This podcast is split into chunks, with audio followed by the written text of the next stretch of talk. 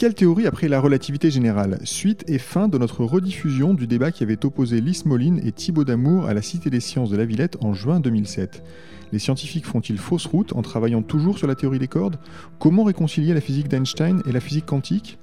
Vous êtes à l'écoute de Ciel Espace Radio.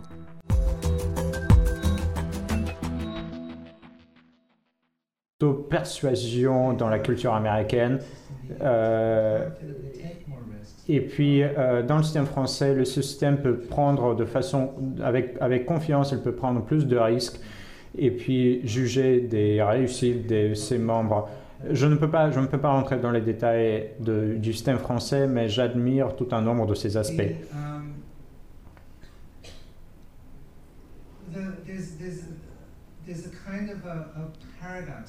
il existe une espèce de paradoxe et je pense que je sais quelque chose à propos des réponses que Thibault a données que Thibault a donné. Et je devrais peut-être introduire quelques mots euh, dont je parle dans le livre qui vient du monde de la finance et des technologies. Je trouve que c'est très intéressant que les gens dans le capital à risque et dans la finance comprennent très bien ces choses-là. Si vous voulez faire euh, quelque chose avec un, risque élevé, mais avec une réussite euh, de grande échelle, avec des fonds d'investissement, euh, par exemple sur les téléphones mobiles, vous prenez des risques, vous acceptez de risquer. Et puis vous diversifiez vos investissements. Une fois, j'ai posé une question à un investisseur. Euh, comment mesurez-vous euh, la bonne mesure du risque? Comment, comment savez-vous quelle est la bonne mesure du risque?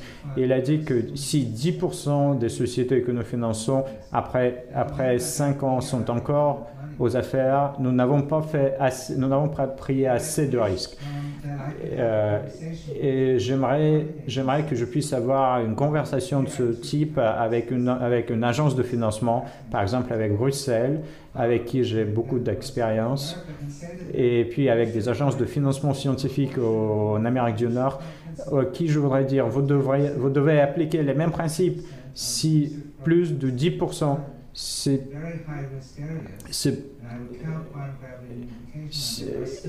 si, si, plus de 10% de ce que vous financez dans les domaines très risqués continue encore, si, si les développements de ces théories continuent encore, alors vous ne prenez pas assez de risques.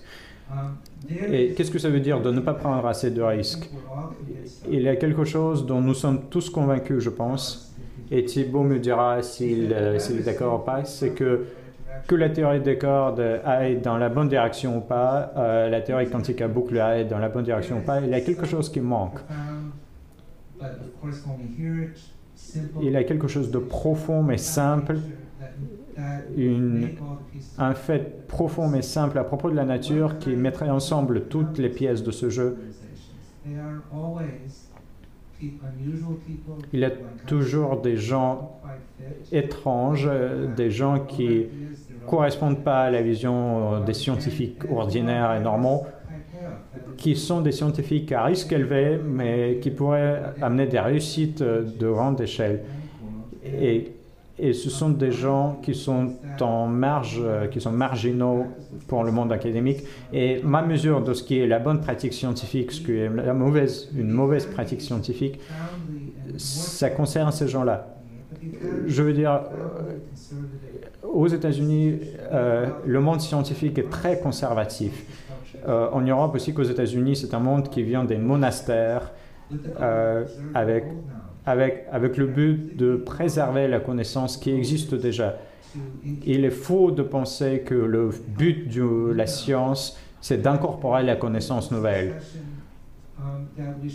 Et je pense que nous devrions avoir ces discussions au niveau des communautés scientifiques différentes de comment gérer notre évolution du monde de la science. Et depuis que j'ai écrit ce livre, j'avais des coups de fil et des emails de plusieurs gens dans les domaines différents, biologie, chimie, linguistique, économie, etc. Et pour, souvent des gens très connus qui, qui me disaient, nous avons les mêmes problèmes dans notre domaine. Il n'y a pas assez d'innovation puisque les gens n'ont pas assez de n'ont pas une vue assez large. Il y a beaucoup trop d'articles euh, sur, les, sur les directions, sur les directions dominantes. Et je pense que la communauté scientifique a raison, il faut qu'il y ait une discussion sérieuse, pas une controverse facile, mais une, une discussion sérieuse menée par des gens très responsables est-ce que toujours nous suivons le meilleur chemin pour faire avancer la très rapidement, euh, j'aimerais citer ce qu'a dit quelqu'un qui a introduit l'une des plus grandes révolutions dans toute l'histoire de la pensée humaine et de la science, c'est Heisenberg. Heisenberg, à l'âge de 24 ans, en 1925, a introduit la théorie quantique de façon que beaucoup considèrent comme absolument magique. Mais on s'aperçoit de deux choses. D'abord, en fait, ça n'était absolument pas fondé sur une réflexion profonde et philosophique euh, sur ce que devait être euh, une théorie quantique. Il a rajouté des phrases là-dessus au début parce que son ami Paoli lui a dit il faut que tu mettes des phrases philosophiques sinon personne ne, ne croira ton article. Mais en fait c'était purement technique, c'était un travail d'artisan lié à d'autres travaux précédents avec d'autres artisans. Mais comme il était génial, il a passé une étape à un moment. Et après, dans sa vie plus, plus tard, quand on lui demandait mais comment euh, sélectionner les esprits les plus brillants, ce que veut Lee. Il a dit, en fait, il est très bien dans la science que l'on donne des tabous, c'est qu'on dise aux gens, voilà, il ne faut pas faire ci, il ne faut pas de diversité, vous faites tout ça, parce que de toute façon, les vrais génies ne vous écouteront pas euh, et ils iront chercher les voies nouvelles. Mais si vous dites à tout le monde, de façon égalitaire, démocratique, oui, oui, oui, la plus grande diversité, tout le monde fait n'importe quoi, ce qu'il a envie, parce que tout le monde est également génial, eh bien, euh, je ne suis pas sûr que ça soit une bonne idée. Et en tout cas, Heisenberg ne le pense pensais pas. Donc c'est en vous c'est en vous contraignant que vous irez loin finalement. En tout cas, je vous remercie beaucoup. Je, je, suis désolé, on est vraiment en retard. Enfin, c'est toute ma responsabilité. J'imagine qu'il y a des questions dans la salle. Euh, donc n'hésitez pas. Oui, alors est-ce qu'il y a un micro pour... Alors, est-ce qu'il y a un micro?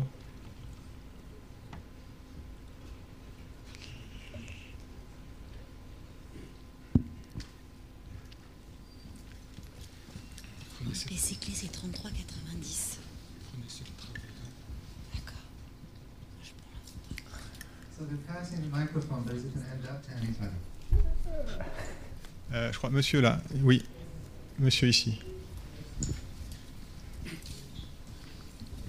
Merci.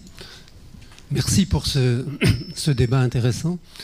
Euh, je voudrais euh, poser aux deux, aux deux intervenants une, une question. Euh, que manque-t-il pour dire que la théorie euh, des cordes ou la théorie de la, gravité euh, quantique est la bonne théorie? Autrement dit, qu'est-ce que vous attendez comme, résultat, comme confirmation qui, fera que la, communauté scientifique dans son ensemble dira ben oui, ben voilà, c'est la bonne théorie, ça, marche. D'amour peut-être? Oui, Lee l'a déjà euh, dit, il faudrait, euh, bon, s'il y avait un fait expérimental qui ne puisse être expliqué que par une seule des deux théories et, pas l'autre, euh, tout le monde serait convaincu. Ou alors, alternativement, si la structure de la théorie devenait d'une simplicité logique et, un fondement conceptuel euh, tellement évident et, explique peut-être pas des faits expérimentaux euh, nouveaux, mais en tout cas beaucoup de choses qui ne sont pas aujourd'hui expliquées, qui semblent aléatoires, euh, ça deviendrait convaincant pour beaucoup de gens. Mais c'est vrai qu'à l'heure actuelle, aucune des deux n'est dans cet état-là.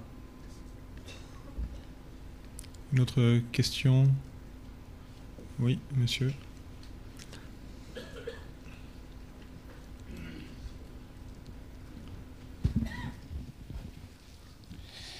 Euh, oui, euh, donc euh, bonjour et merci pour ce débat. à chaque grande révolution en, physique, il y a eu également une révolution conceptuelle sur le déterminisme avec la physique quantique, l'énergie, la matière, avec la relativité, etc. Si la théorie des cordes ou une autre alternative, comme la théorie quantique à boucle ou autre, quelle, c'est peut-être prématuré comme question, mais quelle révolution conceptuelle est-on en droit d'attendre? Quels seraient les concepts qui seraient bouleversés? Celui de temps, par exemple, je ne sais pas. Livre, oui. Bien sûr. mon point de vue, si vous voulez, si vous voulez, j'ai pensé de ces choses toute ma vie, c'est que la clé est la question du temps. Et ce qui nous manque, et ce qui manque dans toutes les approches, c'est c'est une compréhension profondément différente du sens du temps, du rôle du temps. Et très lié à cette question, c'est la question du rôle des mathématiques en physique. Puisque nous n'avons pas de réponses, je, je ne peux qu'exprimer euh, mon point de vue personnel. Pendant quelques dernières années,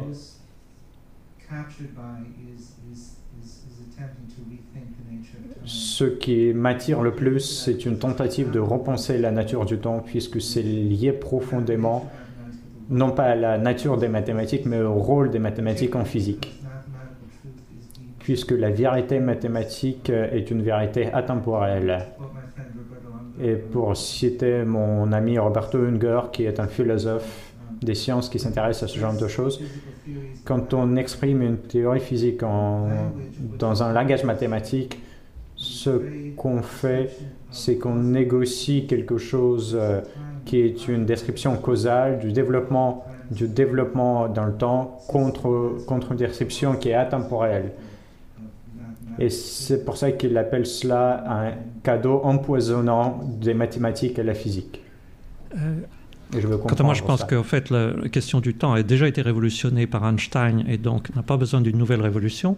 Mais, comme j'explique dans mon livre, mais euh, en revanche, une chose euh, conceptuelle très profonde, qui euh, mais qui est implicite actuellement dans la théorie des cordes, mais le jour où elle sera comprise, c'est ça la révolution, c'est que depuis 2000 ans, en fait, on suppose que la réalité est faite de deux choses, c'est-à-dire un, grand cadre d'espace et de temps euh, dans lequel, qui est le contenant, et là-dedans, il y a un contenu qui est la matière. Et même Lee, en résumant Leibniz, disait, même si on fait disparaître l'espace comme étant une relation, c'est une relation entre la matière, entre les choses.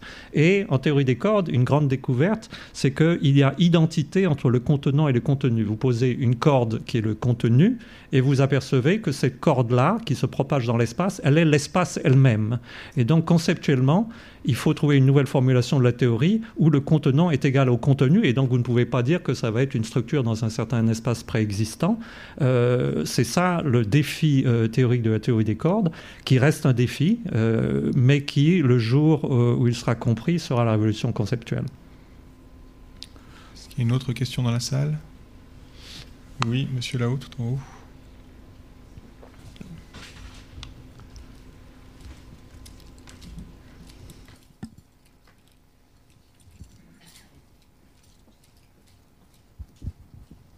Une question pour Monsieur Damour. Euh, été frappé par le fait que lorsque vous avez posé la question à Monsieur Smolin sur le, l'équivalence, euh, le principe d'équivalence, il vous a répondu qu'effectivement, ça pouvait être un, coup fatal à sa théorie de la gravité quantique. Mais en revanche, quand il vous a demandé si telle ou telle expérience euh, risquait de mettre en danger la théorie des cordes, vous avez répondu en substance non, pas vraiment, parce qu'il y a certains aspects de cette théorie qui peuvent le prédire et pas d'autres.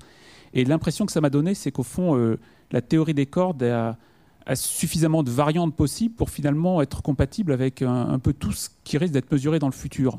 Donc la question que j'ai envie de vous poser, c'est à ce titre, est-ce qu'on peut véritablement parler de théorie ou est-ce qu'on est encore à un bouillonnement d'idées euh, qui, qui, reste encore à être précisé du point de vue du formalisme? Euh, vous avez raison. Il y a, il y a même euh, pire que ce bouillonnement d'idées, parce que à la fois la théorie est dans un bouillonnement d'idées, elle n'est pas figée, mais euh, vous savez, c'est l'idée du paysage, de landscape en anglais, comme la théorie des cordes va, à mon avis, dans le sens très profond de l'évolution de la physique dont a parlé Lee, que les structures qui sont dans le passé absolu, comme l'espace absolu, le temps absolu, deviennent des, structures euh, molles, euh, influencées par la matière relative, comme l'espace dynamique d'Einstein. En théorie des cordes, tout devient dynamique et influencé par tout, et donc le cadre même de prédiction devient plus flou, et donc il est vrai qu'à l'heure actuelle, ce problème du, paysage qui, pose euh, problème conceptuel pour les gens qui travaillent en théorie des cordes, parce que pendant longtemps, ils ont espéré arriver à des prédictions, de dire ne nous inquiétons pas, mais c'était clair dès, le début pour beaucoup de gens qu'un jour, ça allait leur retomber dessus, que... Euh, il est très difficile d'avoir des prédictions fermes.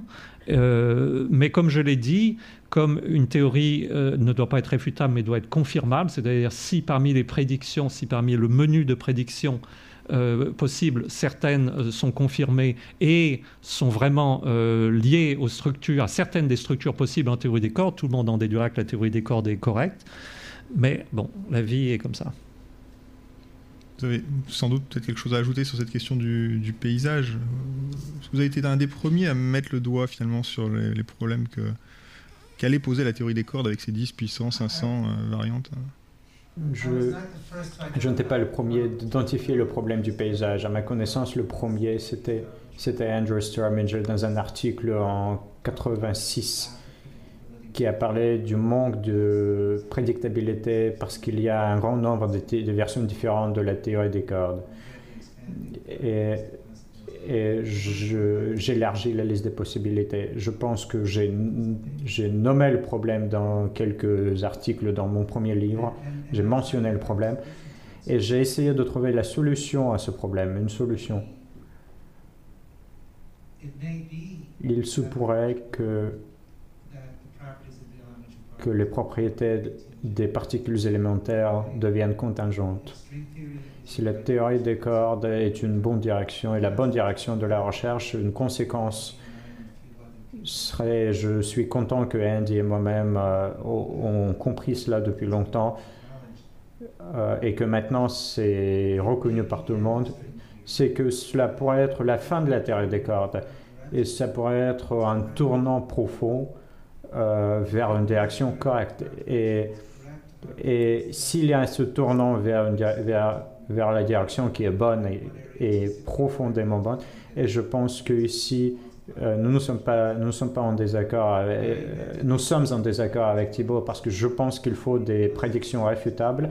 Et j'ai fait, j'ai proposé quelques scénarios sur le paysage qui pourraient avoir des prédictions réfutables de ce type-là, sur euh, la sélection cosmologique naturelle, etc. Par exemple, sur le fait qu'il ne peut pas y avoir d'étoiles à neutrons euh, plus, plus lourdes que 1,6 fois la masse du Soleil, etc. Et je pense qu'il faut que nous nous arrêtions pour une minute sur euh, ce sujet-là. Et ça fait, une, ça fait partie des questions que j'ai essayé d'expliquer dans le livre. L'origine de cette variété, de cette très grande variété de, des théories des cordes, cela vient de quelque chose que j'appelle le package deal.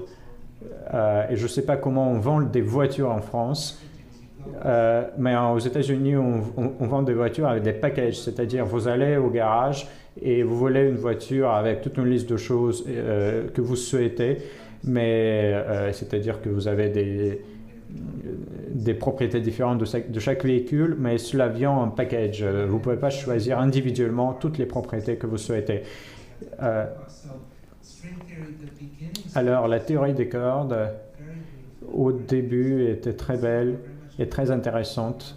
Et c'est quelque chose qu'elle partage avec la réalité quantique à boucle. Elle utilisait des objets étendus pour décrire la dynamique des forces euh, fondamentales et la dynamique de l'espace. Et je pense que c'est très beau et c'est très fondamental et très profond et quelque chose qui pourrait être la vérité. Mais après, vous essayez de faire cette ceci cohérent avec la relativité restreinte et vous décorez ici un package deal qui vient avec six dimensions supplémentaires et d'autres contraintes euh, dont, je pourrais parler, mais parlons ici des, des, dimensions supplémentaires. Euh, on a cherché l'unification avant. Euh, la recherche de l'unification a commencé en 1914 avec quelques tentatives d'unifier la gravité euh, de façon différente que la relativité générale, avec les forces de l'électromagnétisme, etc. Et basé sur la théorie d'Einstein, euh, juste après, aux années, vers 1918 et aux années 20, il y avait des gens qui, travaillaient sur l'unification à cause des, conséquences très profondes euh, de la théorie de la relativité générale et qui pensait que si on fait des forces qui restaient encore des forces qui agissaient dans des di- dimensions supplémentaires, on pouvait tout expliquer. Et c'est un jeu qu'on a joué tout au long le 20 du XXe siècle et ce jeu d'ajouter des dimensions supplémentaires n'a jamais marché. Et pour des raisons que j'étais très étonné de découvrir et de comprendre, c'est qu'en 1923, cela a été déjà compris. C'est qu'il y a deux difficultés. Si la géométrie est dynamique et vous avez une véritable unification, alors à ce moment-là, la géométrie des, des dimensions supplémentaires est aussi dynamique. C'est-à-dire tout ce qui est dans les dimensions supplémentaires doit aussi changer leur forme, leur taille, etc.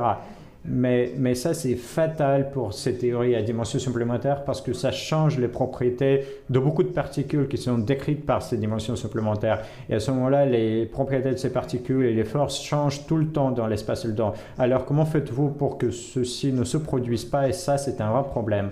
Et puis, le deuxième problème, c'est la liberté du choix. Et si vous avez six dimensions supplémentaires, il y a un grand nombre de choix possibles pour les géométries possibles de l'espace-temps euh, qui varient en forme et en taille. Et véritablement, ces différents problèmes euh, mis ensemble mènent au problème du paysage. Dans un certain sens, il n'y a rien de nouveau.